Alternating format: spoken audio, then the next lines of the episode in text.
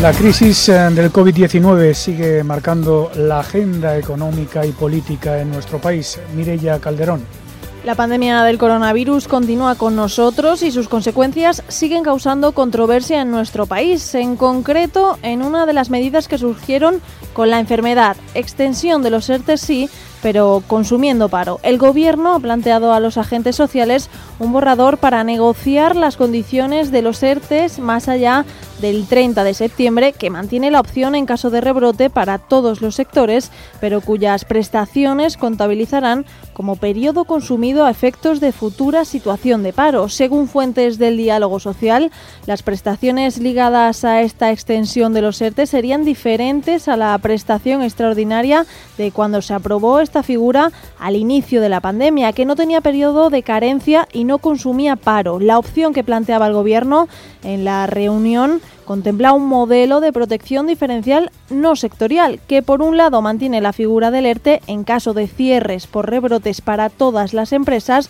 sean del sector que sean, pero el resto de ayudas a las demás empresas y trabajadores se centrarán en los sectores que más lo necesiten, donde podrían incluso aumentar estas, pero se disminuirán en las actividades con menos dificultades. Otro de los temas del día es todo lo relacionado con las vacunas contra la COVID-19. El ministro de Sanidad, Salvador Illa, en una entrevista a Televisión Española, ha dicho que aún confía en que la vacuna contra el coronavirus pueda llegar en diciembre a pesar del revés de los ensayos de AstraZeneca. Hemos tenido noticias hace dos días de que ha habido un eh, percance en estos pruebas. Esto significa que el proceso funciona, porque lo principal es garantizar que la vacuna, vacuna es eh, eficaz y, funciona con criterios de seguridad.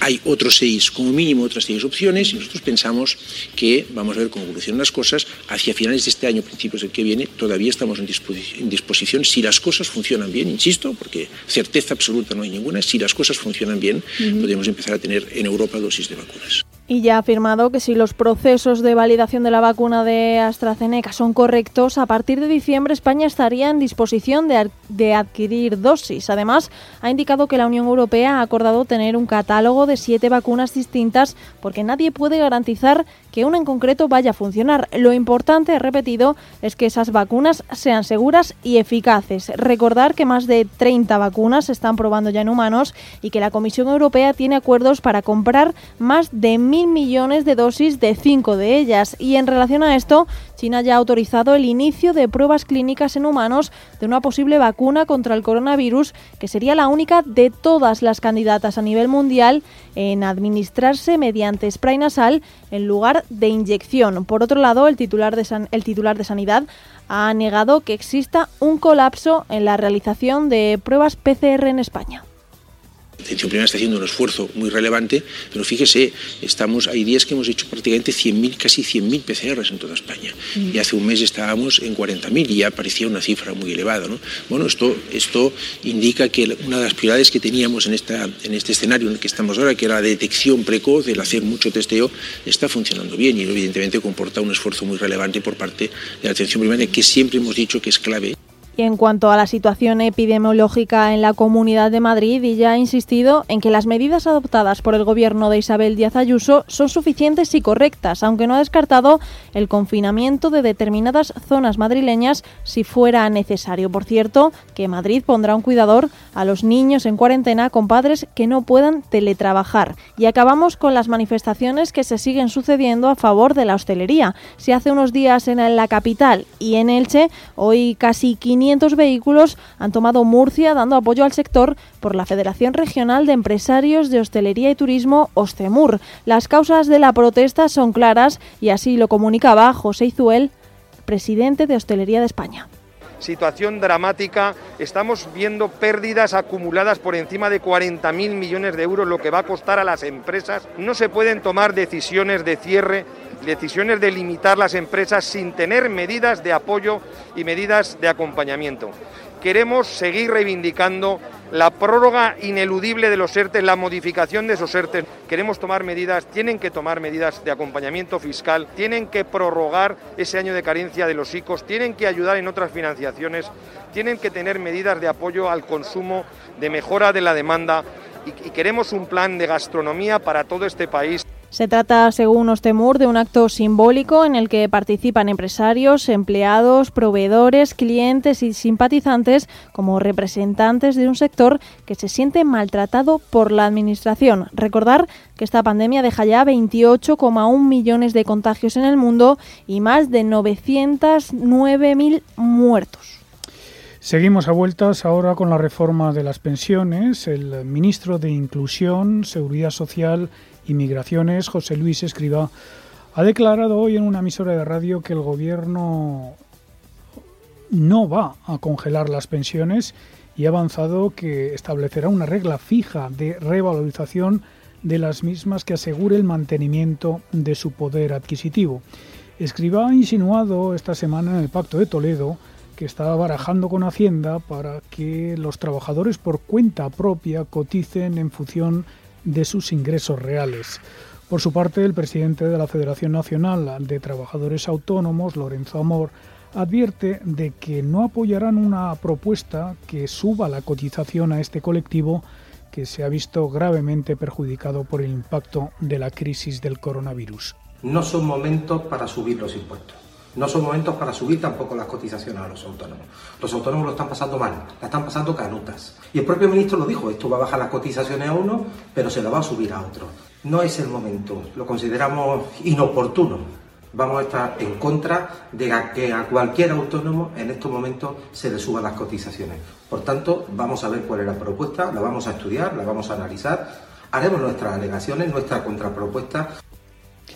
Y en clave internacional, los ministros de Economía y Finanzas de la zona euro han decidido en su reunión informal de hoy en Berlín prorrogar la suspensión de los límites de déficit, lo que se conoce como la cláusula de escape.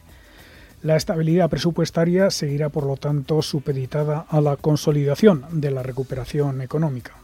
They are very much aware of the uh, economic and public health challenges that all member states of the European Union are facing. El presidente del Eurogrupo, uh, Pascal Donohy, asegura que hay un amplio consenso en el bloque para no retirar de golpe ni a corto plazo las medidas económicas para amortiguar el impacto económico de la pandemia. El día después eh, de la última decisión de política monetaria del Banco Central Europeo, su presidenta Christine Lagarde ha participado también en esta reunión del Eurogrupo. El eh, Eurobanco mantuvo sus compras de activos y los tipos de interés sin cambios, pero el principal foco de atención sigue siendo la fortaleza del euro. El Consejo de Gobierno evaluará cuidadosamente la información entrante, incluida la evolución del tipo de cambio con respecto a sus implicaciones para las perspectivas de inflación a medio plazo. La presidenta Christine Lagarde decía ayer que el banco está atento, pero no ve una necesidad inmediata de intervenir. Sus comentarios sobre la moneda única han vuelto a empujar a la apreciación del euro. Jesús Sánchez Quiñones, director general de Renta 4 Banco. El mensaje fue bastante continuista, de hecho el comunicado apenas cambiaban algunas palabras respecto al discurso de Julio, sí que es cierto que no hizo ninguna mención explícita de que pueda intervenir una cuenta europeo en el mercado de divisas, pero también es cierto que comentó la influencia que puede tener sobre la inflación. Hoy en Berlín, Lagarde ha vuelto a resaltar que los efectos de la crisis del coronavirus han sido asimétricos en los diferentes países de la Unión Europea y que por lo tanto eh, eh, está siendo también la recuperación económica asimétrica. Lagarde dice que no es momento de bajar la guardia y pone el foco sobre la importancia de mantener una política expansiva que permanezca hasta que remita la crisis.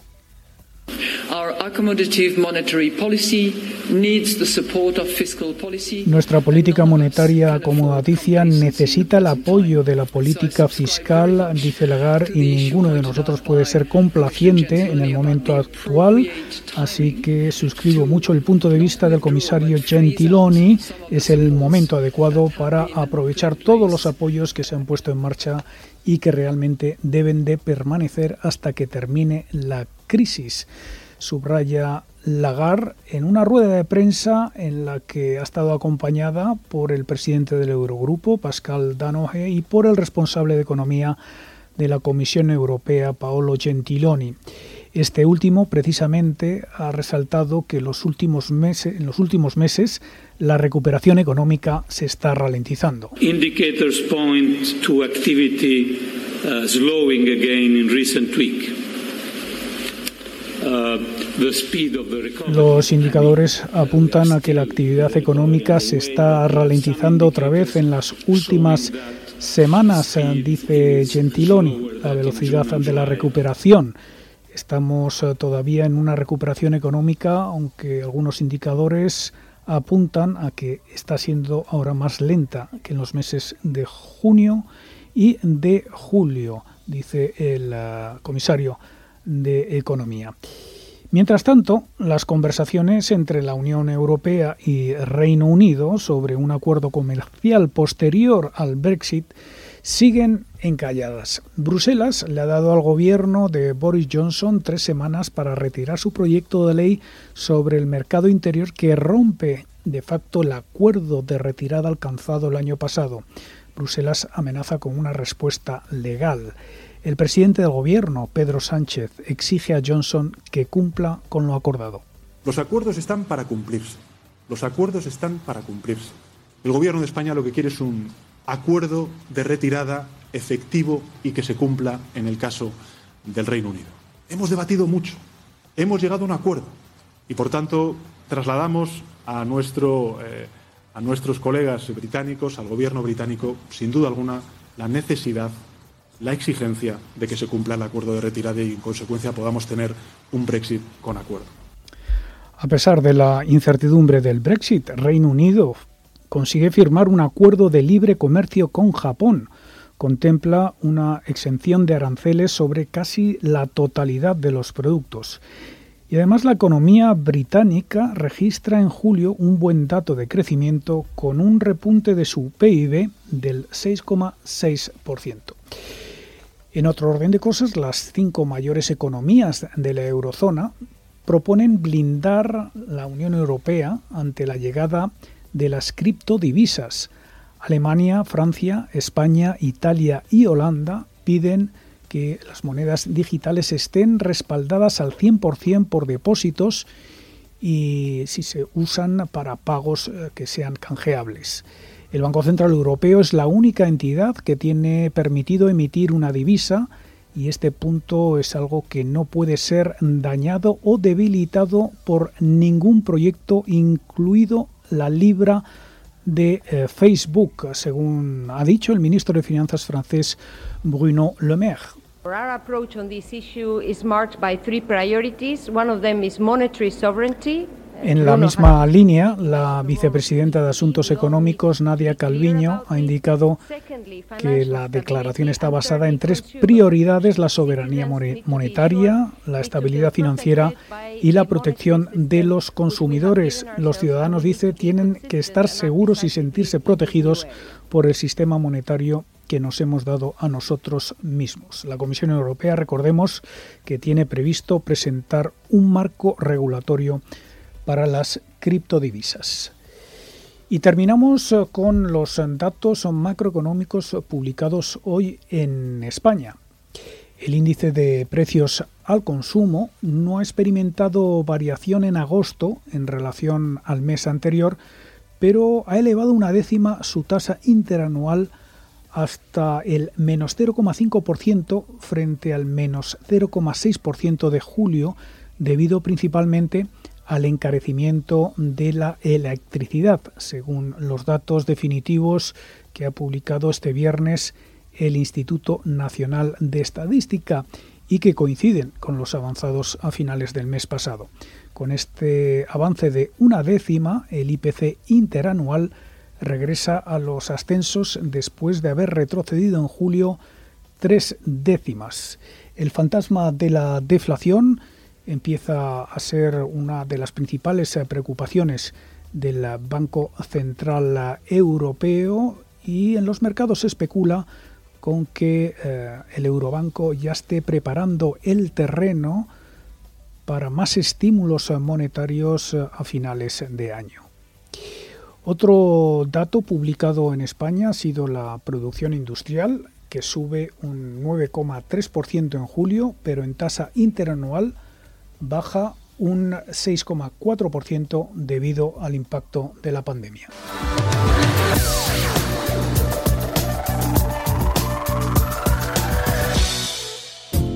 En Radio Intereconomía.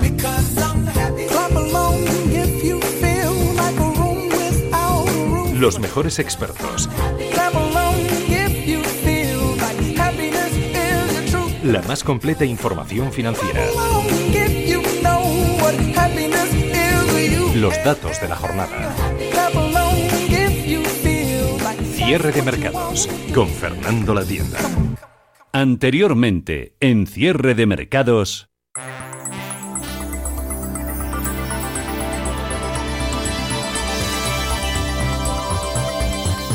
Avanzando juntos. Noemí Navas, portavoz de ANFAC, la Asociación Española de Fabricantes de Automóviles y Camiones. Se necesita un plan de choque, eh, un plan de choque con medidas específicas para el sector de la automoción, que al final es el que más está sufriendo la, como sector industrial es el que más está sufriendo la, crisis del, coronavirus. Eh, y estas medidas específicas deben incluir estímulos a la demanda, mantenimiento de la industria con planes de apoyo a la inversión y a la I+D, medidas de liquidez para las empresas y de flexibilidad laboral, sobre todo. La propuesta del sector parte de, reformar la fiscalidad de la, automoción eh, para penalizar el uso de los vehículos más contaminantes en lugar de la, de la compra, porque los vehículos más nuevos son los más eficientes y los que ya incluyen una serie de, tecnologías y de filtros que reducen considerablemente sus emisiones tanto de CO2 como contaminantes. Con lo cual, eh, lo que buscamos es la creación de un, impuesto que viniera a sustituir en parte lo ya, existente, eh, orientado, como digo, a agravar el uso. Las medidas de flexibilidad laboral ya se han utilizado anteriormente en, en las fábricas de vehículos han sido bastante exitosas en términos de recuperación y mantenimiento del empleo. Hay que tener en cuenta que el empleo de las fábricas de automoción es de alta cualificación y, requieren de, mucha formación y, por eso no, hay mucha rotación, hay, menos, rotación en, los puestos de trabajo de, de la industria de automoción. Cierre de mercados. Radio Intereconomía. Fernando La Tienda. Enseguida vamos a volver a pasar revista a los mercados. Ha habido ahí alguna cosa rara con Apple y con el Nasdaq. Enseguida nos va a contar Viviani qué es exactamente lo que podría haber sucedido. En todo caso, hay mucha volatilidad que nos pille despistados o con el pie cambiado. Vamos a saludar en primer lugar a Antonio Banda, consejero de Gabriel Capital, un poco para tomar el pulso la semana. Antonio, ¿qué tal? ¿Cómo estás? Muy buenas tardes. Hola Fernando, buenas tardes. ¿Qué, tal? ¿Preparando ya todo para el fin de semana? ¿Tienes planes? Bueno, sí, en fin de, eh, el fin de semana lo aprovechamos para reorganizarnos en Phil Capital. Ya sabes que, estamos las 24 horas al día y este fin de semana precisamente tenemos una, un repaso de toda la tecnología para ver eh, si el comienzo del curso este empieza todo en orden. ¿no? Y la verdad es que, bueno, voy a trabajar un poco y a ver si consigo descansar otro poco también. Bueno, se ha hablado mucho esta semana de tecnología. Vosotros trabajáis muy encima de los algoritmos y todas estas historias y todas estas estos mecanismos que se utilizan ahora mismo para, para la gestión de los robo-advisors y de la gestión automatizada. Sí, nosotros tenemos una, una, serie de algoritmos, cuatro en concreto, encadenados, que son propietarios nuestros. O sea que nosotros en el año 2012 empezamos a desarrollarlos y luego llevamos desde, desde ese año, pues esto de los algoritmos es una cosa muy sencilla porque al final son solamente fórmulas matemáticas, pero lo que implica de, resultado es que los estás testeando continuamente, ¿no? Y además, cuando hay situaciones de mercado, pues un poco lo que hemos pasado en este año 2020, ¿no? Con caída, luego recuperación, luego un poco de, de movimiento paralelo. Eso ayuda muchísimo a que todo esto, que al final es inteligencia artificial, aprenda, ¿no? Porque todos los algoritmos aprenden de cosas que les ha pasado, ¿no? No, le puedes plantear qué va a pasar en el futuro porque como sabes eso es imposible, pero sí que de lo que hay cosas que hayan pasado en el hayan pasado aprenden mucho, ¿no? Y, te dan eh, respuestas a momentos en los que a lo mejor necesitas eso, un poco salirte y, no tanto calentarte la cabeza con lo que haría un humano, sino que la frialdad del algoritmo lo que hace es devolverte soluciones que a veces sirven, ¿no? Lo que pasa que tampoco es una solución mágica, es una ayuda para, desde luego, por lo menos a aquellos que se dedican a, a los que quieren invertir su dinero, acompañarles, intentarles darles una solución que sobre todo le ayude a, rentabilizar a rentabilizar su dinero, ¿no? Que es lo que buscamos todos. Rentabilidad, pero acompañado pues de seguridad y sobre todo también de, de por lo menos tranquilidad para el inversor dentro de que le tengas bien perfilado, ¿no? Que eso es lo importante. Aquel que quiere invertir en estos momentos, el que quiera abrir una cuenta, por ejemplo en ficapital.com, ¿qué es lo que tiene que tener, no sé, qué, es lo que se tiene que preguntar en estos momentos? Pues mira, nosotros tenemos 10 preguntas que contestas en un minuto y lo fundamental es saber hasta dónde quieres ganar, porque eso te indica qué puedes hacer y también muy importante qué es lo que quieres perder, ¿no? Porque ahora mismo con los, los activos libres de riesgo en negativo, tú desde luego no puedes afrontar una inversión sin riesgo. O sea, cualquier inversión que vayas a tomar tienes la posibilidad de perder. Y en ese, en ese escenario, pues como funcionan los algoritmos generalmente, es marcándote el camino. Te está diciendo cuál es tu horizonte temporal de inversión, es decir, el tiempo que tienes que estar invertido para conseguir la rentabilidad y luego te ayuda también en una cosa muy importante, que es dándote señales de cuando se eleva tu volatilidad y te estoy marcando un riesgo fuera del que tú estás dispuesto a asumir, le mandamos una señal al cliente diciéndole que es el momento o bien salir de las inversiones o de reajustar su cartera para intentar bajar el riesgo que está asumiendo. ¿Y, qué tipo de, estilo de gestión es la que vosotros utilizáis? ¿Os encuadráis dentro de estos nombres que no son tan familiares? Eh, ¿El value, el growth?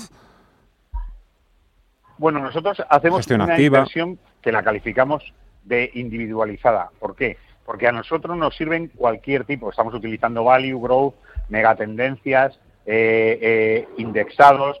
Todo, toda la gestión existente la estamos utilizando. Nuestro criterio fundamental para eh, seleccionar un fondo es, primero, que tenga más de tres años de historia, porque eso te sirve para establecer cómo se ha comportado en distintos momentos de distintas volatilidades, que tenga más de 50 millones de euros, porque es importante gestionar eh, o, valorar un fondo cuando tiene un, patrimonio bajo gestión importante, porque eso te implica pues diversificar y tener una cartera eh, consecuente. Tercero, que la, categoría en la que vas a invertir esté representada en euros, para nosotros es importantísimo porque ten en cuenta que en España tenemos un problema. Si tú inviertes en divisas, el coste de la compra-venta de la divisa se come hasta un 5% del coste del fondo. O sea que imagínate qué haces ahora mismo en estos mercados o en estos años si además del el coste de la gestión tienes un coste por operar en divisa de un 5%. No vas a obtener rentabilidad nunca. Por eso siempre operamos en clases, aunque sea, por ejemplo, eh, un fondo que invierte en Estados Unidos, la clase que nosotros recomendamos es una clase que está en euros. Y por último, que todos los fondos tengan la traspasabilidad fiscal, es decir, que puedan eh, traspasarse de uno a otro sin coste fiscal. Con esas cuatro categorías lo metemos, con esas cuatro características las metemos en nuestro optimizador y buscamos de las 12 categorías de inversión que tenemos, que tenemos los mejores fondos que representan a cada una, eh, que se representan en cada una de esas categorías y creamos carteras que van desde tres fondos hasta diez fondos, buscando sobre todo diversificación y objetivo a largo plazo. Oye, y ya por terminar, Antonio, y sobre estos asuntos, digamos, algo más terrenales o que pillan a todo el mundo, funcionarios, pensionistas, autónomos, previsiones económicas, reunión del Banco Central Europeo, de todo un poco así, que, es lo que más te, chirría o lo que más te gusta también, porque vamos a intentar también la parte positiva, ah, si es que es posible. Bueno, yo por nosotros, nosotros por el lado positivo lo que vemos es que esta situación de mercados es una oportunidad clarísima. O sea, lo que está cambiando es el mundo y al final hay que subirse y buscar ese objetivo a medio y largo plazo que en el que vas a encontrar rentabilidad. Es decir, aunque te encuentres en un mundo cambiante, los mismos mercados y las mismas y, los mismos emisores de deuda y de bonos eh, están ajustándose. Es decir, estamos hablando de cosas que a lo mejor eh, dentro de 10 años nos parecerán normales y que hace 10 años no hablábamos de ellas, ¿no? Y te digo, pues lo que acabas de comentar, la situación de las grandes compañías tecnológicas, el sobrepeso de Amazon, esos sectores que antes no eran importantes, como son salud, como son eh, todo lo relacionado con tecnología financiera, todo lo, lo relacionado con infraestructuras o con agua, son elementos que está cambiando, el mundo de la inversión está cambiando. Y desde luego lo que hay que hacer y desde el punto de vista de los inversores es estar tranquilos y adaptarse. Y por el lado de los que ofrecemos productos de inversión, nosotros tenemos capacidad de adaptarnos rápidamente y darles a nuestros clientes una, una, una recomendación en la que todo lo que es nuevo va a entrar. Es decir, esto en, en finanzas cambia muy rápidamente. Y lo nuevo se convierte en viejo y lo viejo desaparece, ¿no? Y, ese es el mundo en el que estamos. Yo creo que es muy positivo ver que hay, desde luego, compañías que llevan revalorizaciones altísimas y que hay compañías que a lo mejor van a desaparecer. Pues ese es el mundo de la inversión. Antonio Banda, filcapital.com, como siempre, muchas gracias. Cuídate mucho y un fuerte abrazo. Hasta la próxima semana. Muchas gracias. Un abrazo igualmente. En Radio Intereconomía, cierre de mercados el espacio de bolsa y mucho más. Con Fernando La Tienda.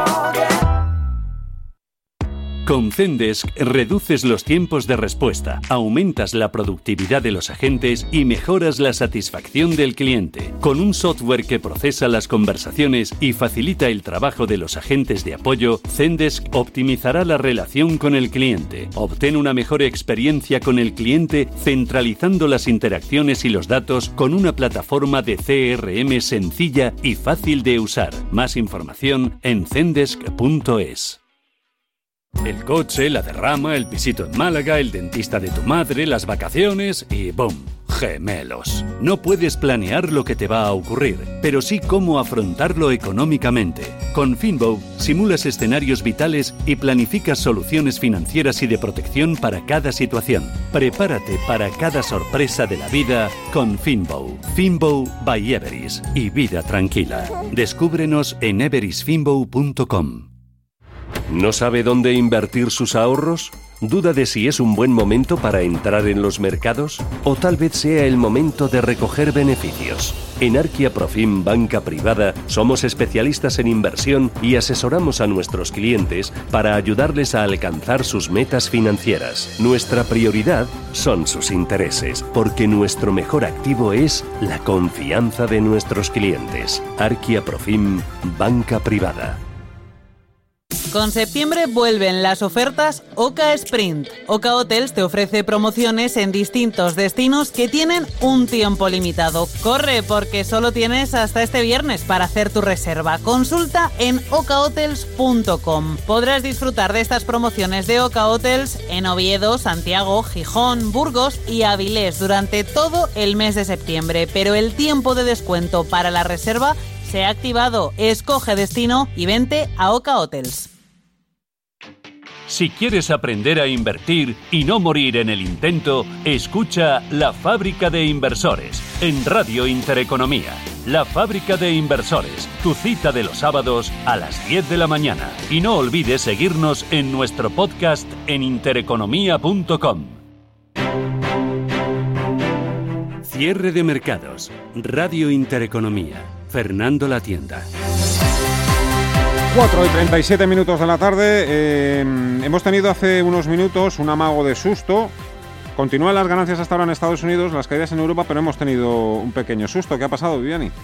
Está el Nasdaq coqueteando, tan pronto pierde el nivel de los 11.000 puntos como lo recupera. Se deja ver muy mucho la volatilidad, sobre todo en las compañías tecnológicas. De fondo arroja dudas en el mercado la entrada de Apple con las caídas ha llegado a marcar hoy en mercado bajista, porque con lo que se ha llegado a con lo que se ha llegado a dejar la, compañía de la manzana, que ahora retrocede en tiempo real, tenemos descensos para ella del 1,03%, pues ha entrado en mercado bajista puro y duro, se deja un 20% desde los recientes máximos históricos. Esta ahora Apple en los 112,16 centavos, ha marcado el mínimo hace unos minutos en los 111,50 8, pero es que mm, transcurridos ya minutos después de la apertura ha llegado a alcanzar un máximo de 115 con 22. Eso está invitando a la prudencia en el resto de grandes valores tecnológicos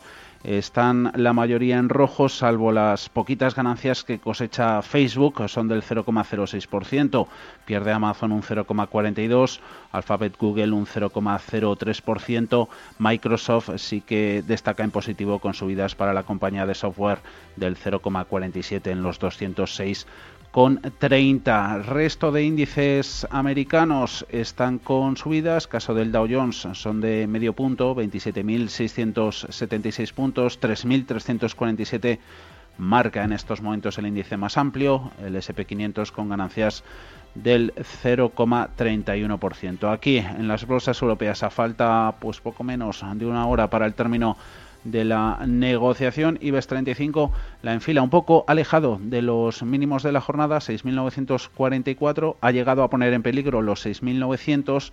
Ahora las caídas son del 0,82%, perdidas en el cómputo de cerrar así las cosas semanal para el IBEX 35 que rondarían el 0,3-0,4%. Desde luego balance muy alejado de lo que sería el cierre semanal en los índices estadounidenses, donde Wall Street pondría fin a la que va a ser peor semana para el SP500 desde junio. Mercado electrónico Nasdaq sería su peor semana desde el mes de marzo, con pérdidas que se pueden aproximar al 4%.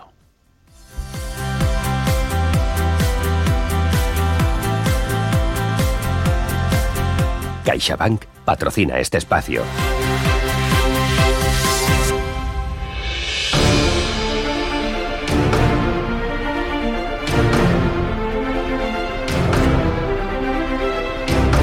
Duda, si hablamos de la fusión entre Bankia y CaixaBank que tenemos encima de la mesa, no podemos dejar de hablar de los dos artífices de la misma, uno de ellos Isidro Fainé. El poder de su discreción ha convertido a este banquero hecho a sí mismo en el hombre más poderoso del sector financiero español. Este hijo de agricultores ha sabido llegar a lo más alto desde la humildad y el conocimiento que ha puesto al servicio de su máxima ambición, convertir CaixaBank en la entidad financiera más importante de España. Es cierto que mis padres eran labradores, ¿no? Y por eso me llamo Isidro. Y yo le decía, papá, pero me gusta este santo porque mientras lea, los bueyes trabajarán. Decía, no, no, no. El apellido es Fainé, que quiere decir que hagas faena, ¿eh? que hagas faena. Para muchos de sus rivales es el último gran banquero del sector, el superviviente de una exitosa generación de banqueros que vivieron en primera fila la transformación radical del sector en España. Carmelo Tajadura es economista y experto en banca. Fainé y Golzarri son sin duda dos altos directivos bancarios que podríamos calificar ya como legendarios en la banca española y con una enorme experiencia acumulada. Ninguno de los dos viene de una familia poderosa, sino que su trayectoria obedece más bien a su esfuerzo personal y a las capacidades que han demostrado. Fainé lleva en la Caixa unos 40 años y a lo largo de su mandato ha combinado de una manera sobresaliente la excelencia de gestión con sus dotes políticas, ampliamente reconocidas en todos los círculos. Recibió el legado de Vilarasau y bajo su égida la Caixa se ha transformado de una manera intensa hasta convertirse en el mayor banco español aunque ya antes había conseguido que fuera el mejor. Además, ha transformado su estructura, diferenciando la fundación del banco y ordenando su grupo industrial. Logró licenciarse en económicas en la Universidad de Barcelona. Con el título como salvoconducto llamó a las puertas de la banca y el Banco Atlántico se las abrió por primera vez en 1964 y Feiné, con 22 años, entró en el negocio financiero para no volver a salir, lidiando con la crisis financiera y su recapitalización. Los cinco bancos que son los afectados, los dos bancos son dos bancos de los más solventes del mundo y el, otro banco es un banco popular muy introducido en España con grandes márgenes y las dos cajas más potentes que hay, ¿no? Y he dicho que en nuestro caso, por ejemplo, mm, hemos, pero todavía así, todavía nos sobran 5.000 millones, ¿no? Espero que, no, nos hagan gastar, ¿no? Pero yo no, no me siento injustamente tratado porque estas cosas hay que conocer con mucho detalle. Para llegar hasta la Caixa saltó de banco en banco durante casi dos décadas. Banco Asunción, Banca Ribe García, Banca Jover y Banco Unión. En 1982 aterrizó en la Caixa, llegando a lo más alto al asumir la presidencia de la Caixa y ser miembro de su consejo de administración hasta el año 2016. En 2012, el propio Fainé negaba negociaciones con Bankia cuando se hablaba ya de una posible fusión. Sí que voldria clarificar un tema, no? que aquests dies els diaris van plens.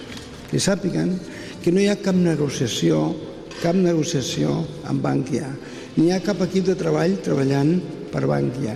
Ni hi ha papers de Bankia. Aquesta és la veritat. I per això volia deixar-ho aclarir.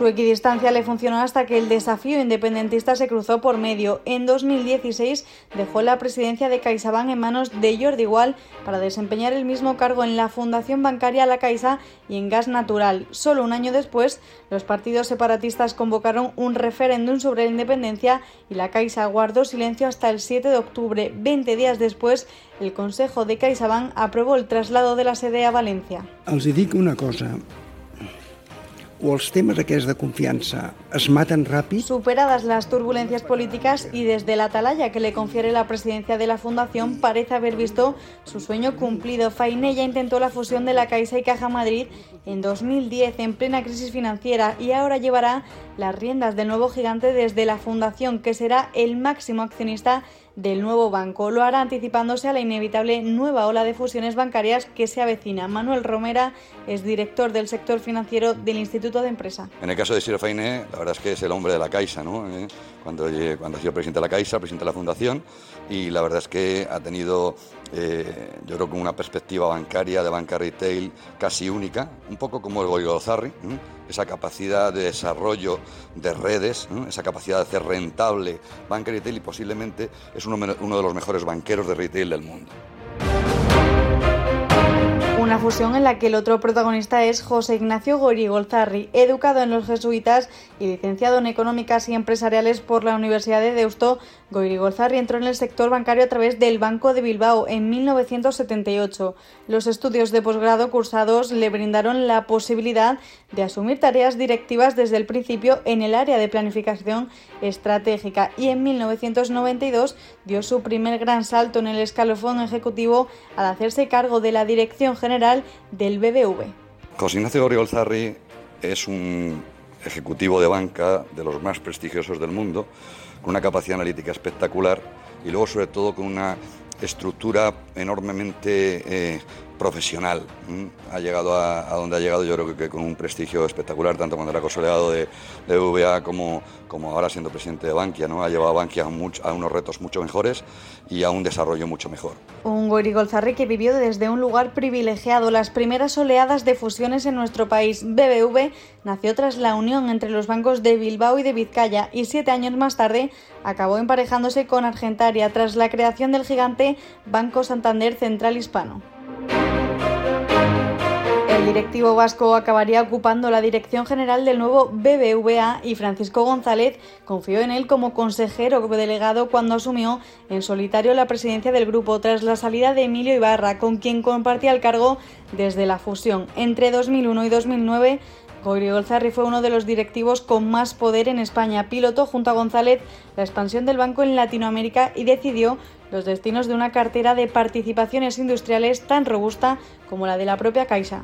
Goiri Golzarri, o mejor Goiri, como le conocíamos en el Banco de Bilbao y en el BBV, es sencillamente el mejor ejecutivo de banca que ha pasado por el sector desde los años 80 del pasado siglo. Yo le conocí en la comercial de Deusto, donde ya destacaba como el número uno de su clase.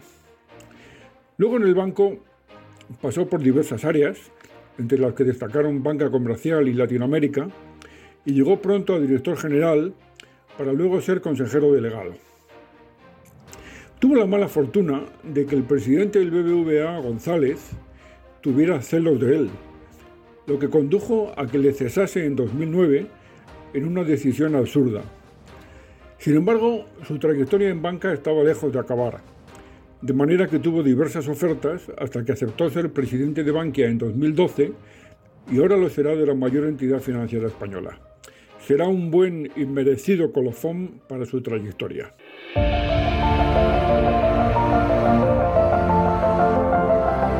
El sector financiero se le veía como sucesor natural de FG, pero el presidente del BBVA decidió cortarle las alas. Desconfiado, descontento con el rumbo estratégico impuesto, González acabó prescindiendo de sus servicios a cambio de una jubilación espectacular con casi 69 millones de euros.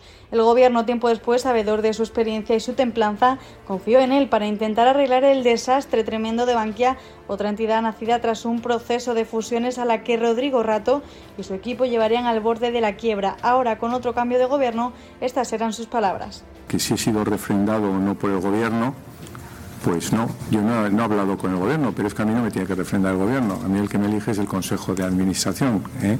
Y el Consejo de Administración no me ha dicho nada y, por lo tanto no me parece normal. Cuando hubo un cambio de gobierno del Partido Popular al Partido Socialista nadie refrendó, por utilizar tus expresiones. ¿no? Un Goiri Golzarri que contaba en su favor con la millonaria inyección de dinero procedente del rescate público, pero en su contra jugaban muchos otros factores. Las finanzas de Bankia estaban hundidas, tanto más que el ánimo de una plantilla abocada a un expediente de regulación de empleo récord.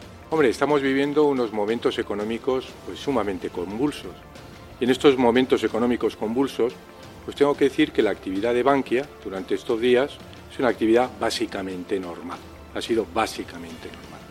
Me parece importante destacar esto, como me parece importante también destacar que nuestros clientes se tienen que encontrar muy confiados y muy seguros, porque Bankia es una entidad tremendamente sólida. La imagen del banco también estaba por los suelos. Tras destaparse los oscuros tejemanejes de la anterior cúpula directiva, el propio rato acabaría en la cárcel por uno de ellos, el escándalo de las tarjetas Black. En 2018 tampoco creía que fuese un buen momento para vender Bankia. Tengo que decir que hoy no es un buen momento. Hoy el sector financiero efectivamente está, está penalizado y está penalizado básicamente eh, porque estamos en una situación de tipos de interés negativos y yo estoy convencido que el valor del, mercado financiero, eh, el valor que el mercado pone al sector financiero, se va a incrementar a lo largo eh, de los próximos meses en el momento en que se cambie la política monetaria del Banco Central eh, Europeo. Una banca que comenzó a levantar el vuelo lentamente hasta recuperar la confianza de la clientela y la plantilla, pero la pandemia ha vuelto a poner en apuros a la entidad. De hecho, justo antes de la pandemia en enero, Goyrigolzarri afirmaba que no había ninguna operación encima de la mesa. Y en ese plan estratégico pues el perímetro que estamos contemplando es el perímetro actual, no estamos contemplando nuevas operaciones y, y, no puedo añadiros nada más. No tenemos ni debajo, ni encima, ni en el cajón, no hay nada, ninguna operación encima de la mesa. Y luego está la disposición de las partes. Una fusión es como un, como un matrimonio que hay dos partes y, las dos se tienen que, tienen que llegar a un acuerdo.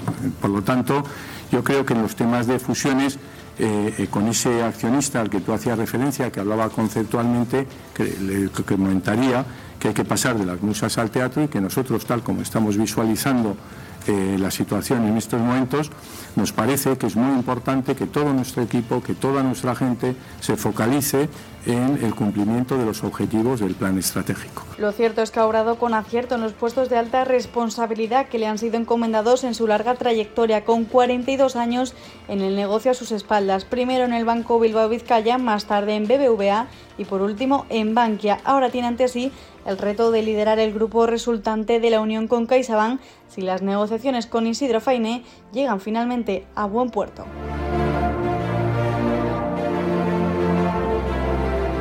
CaixaBank ha patrocinado este espacio. Contigo aprendí. En estos meses hemos aprendido muchas cosas, pero la más importante es que queremos seguir estando contigo. Y en CaixaBank, estar contigo significa que estés protegido con MyBox para que puedas dormir tranquilo. Infórmate en caixabank.es. CaixaBank. Escuchar, hablar, hacer. Anteriormente, en cierre de mercados. Es verdad que desde que nació Bankia en el 2010, la verdad es que ha sido un continuo, eh, no digamos sufrimiento, pero sí una tensión en el sentido de eh, cuál sería el futuro, ¿no? Yo creo que esta es una operación más, una operación eh, compleja y bueno, los profesionales estamos en la línea de seguir trabajando y a la espera de, ver qué, qué marco es en el que vamos a poder continuar ese trabajo. A ver, hubiera o no hubiera, o hubiera esta fusión o no la hubiera, el cierre de oficinas estaba ahí, eso también, y ajustes también iba a haber, ¿no? Y no hace mucho, año 2018, hemos tenido el último ERE en Bankia, ¿no?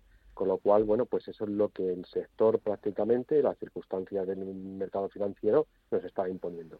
En este caso, bueno, pues eh, el ajuste, pues habrá que ver también cuáles son los ratios eh, que se fijan de eficiencia, de rentabilidad, eh, de márgenes, y eso conllevará, pues muy posiblemente, porque en el marco actual eh, una entidad de 6.600 oficinas, pues por ejemplo es, excesivo, pero eh, no conocemos realmente ahora mismo ni la representación sindical ni los profesionales de Bankia cuál es ahora mismo eh, el entorno en el que vamos a estar. Posiblemente ese próximo Consejo de Administración Extraordinario del día 13 pues establezca ya algunas líneas. Me ha parecido una operación brillante desde el punto de vista no solo económico, sino también político. ¿Por qué? Por dos razones. La primera es porque si se queda la, sede social en Valencia, que es lo lógico, porque ya la tiene la Caixa y además la tiene también Bankia, porque es la, sede social, es la de Bancaja, tienes un triángulo que es Madrid, Valencia, Barcelona, que asegura una mayor cohesión territorial. Son tres territorios que, como demuestra esta fusión, son, eh, digamos, complementarios, sinérgicos y que tienen que seguir unidos. Eso por una parte. Pero por otra parte, hay una operación mucho más inteligente, que es la de evitar que el señor Iglesias y sus muchachos intentasen hacer una banca estatal, que era muy fácil hacerlo con, con Bankia. ¿Por qué? Porque era cuestión de, como hay mayoría ya estatal en el capital, quitas los órganos de gobierno, pones nuevos eh, directivos afines al poder político y ya la tienes estatalizada. Y, yo creo que, claro, el señor Iglesias, que estaba pensando en lo de los presupuestos, a ver cómo aparezco yo bien en los presupuestos, a ver cómo me salvo la cara y tal y cual, de repente se debe, debe haber sido como esto que dicen ahora, se ha quedado mirando a las musarañas que según algunos autores consiste en mirar a donde no tienes que mirar porque estás distraído. Y de repente le han quitado de las manos el, posible juguete que podría ser una banca estatal. O sea que yo creo que no solamente es una operación económica, sino también política. La que ha habido tres, yo me imagino que hay tres eh, protagonistas. El primero es Nadia Calviño, que es ministra de Economía. El segundo es Luis de Guindos, que es vicepresidente del BCE, y por tanto ahí tiene algo que decir, y el tercero es Cos, que es el, gobernador del Banco de España. Y por eso, y por eso el propio, el propio eh, Sánchez ha dicho que solo lo sabían los ministros económicos. Claro, porque tenía que ocultarlo al principal enemigo de la operación, que era su propio vicepresidente. Y es que esto es una cosa tremenda, ¿no? esto, esta, esta lectura. Por lo tanto, yo, a pesar, mira, me alegro. Creo que será bueno para los que se queden en Banca y en, la Caixa, y en Bancaisa, porque CaixaBank, perdón, porque eh, bueno, es una entidad con mucho más futuro. Creo que será bueno para, para las dos entidades porque reducirán sus, gastos generales y por tanto tendrán beneficios. Y creo que es bueno para España porque eh, que los políticos pongan sus manos en cualquier cosa y sobre todo en la banca, ya hemos visto lo que pasó con las cajas de ahorro. Vamos a ver. En Renta 4 Banco lo tenemos claro. Este verano nos quedamos en España. Quédate con nosotros y consigue un 20% de ahorro en comisiones sobre las aportaciones que realices a nuestros fondos de inversión. Accede a los mayores mercados del mundo siempre desde España. Este año más que nunca, gracias por invertir en lo nuestro. Consulta las bases en r4.com o infórmate en cualquiera de nuestras oficinas. Renta 4 Banco, tu banco especialista en inversión. Bontobel Asset Management. Calidad suiza con el objetivo de obtener rendimientos superiores a largo plazo. En Bontobel Asset Management siempre estamos a la vanguardia de las inversiones activas en bonos y acciones. Para más información, entre en nuestra página web bontobel.com barra am. Bontobel Asset Management, su especialista global en fondos de inversión. Tranquilidad es el sonido del mar. Tranquilidad es invertir al tiempo que ahorras, diversificas y proteges tu inversión. Tranquilidad es invertir en oro con Degusa. Infórmate en el 9119 82900.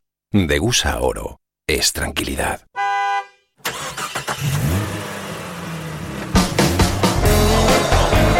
En marcha, el mundo del motor y una sonrisa. En marcha, el motor en la radio con Rafael Cerro, como toda la vida. En marcha, todos los sábados al mediodía en Intereconomía.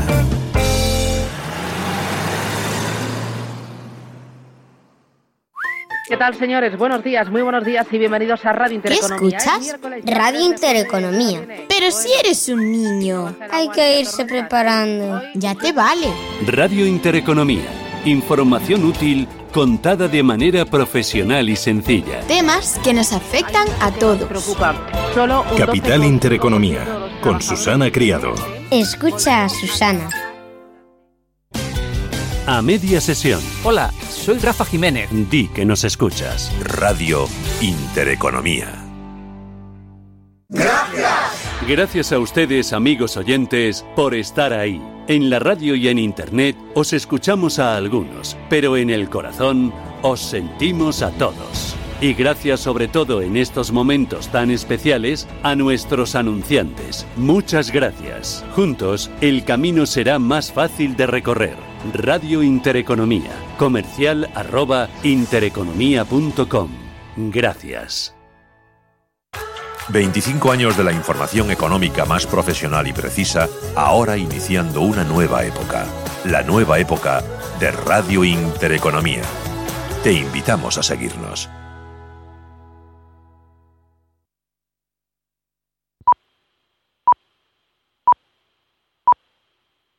Son las 5 de la tarde, las 4 en Canarias. Radio Intereconomía. Boletín informativo. Buenas tardes. La Fundación de Cajas de Ahorro ha rebajado